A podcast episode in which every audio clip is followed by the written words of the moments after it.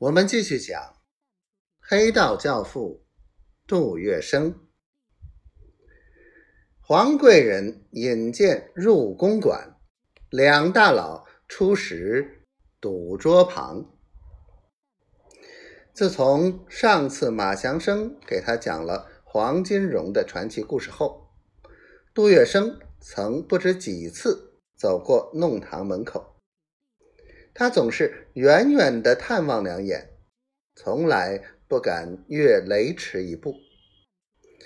他曾眺望同福里附近人来车往，门庭如市，而那些进进出出的人，谁不是挺胸凸肚、趾高气扬？他们喜暖履风，出手阔绰，平时生活。至少吃的是油，穿的是绸。正所谓“鸟择木而栖，人择主而事”。人们一直相信爱拼才会赢，但偏偏有些人也是拼了也不见得赢。关键可能在于缺少贵人相助。在攀向事业高峰的过程中，贵人相助往往是不可缺少的一环。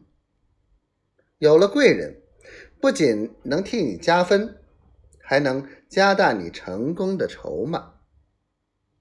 而杜月笙便是一个会用心去琢磨的人，他察言观色，时刻渴望着。贵人的提携，他深知在上海滩上混，拥有一个牢固靠山的是多么重要。所以，当他每次走过同福里的时候，他是多么希望传说中的黄金荣能够在此刻恰巧出门碰到他。现在。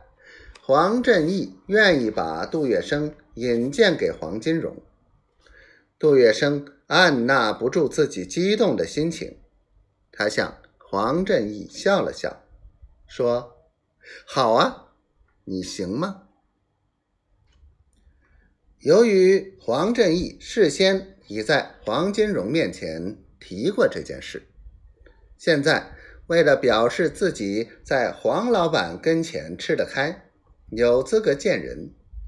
当他听到杜月笙有意追随黄老板，开开眼界，见见世面时，顿时便拍拍胸脯，他大模大样的说：“要么你现在就去收拾行李，我马上带你一道去。”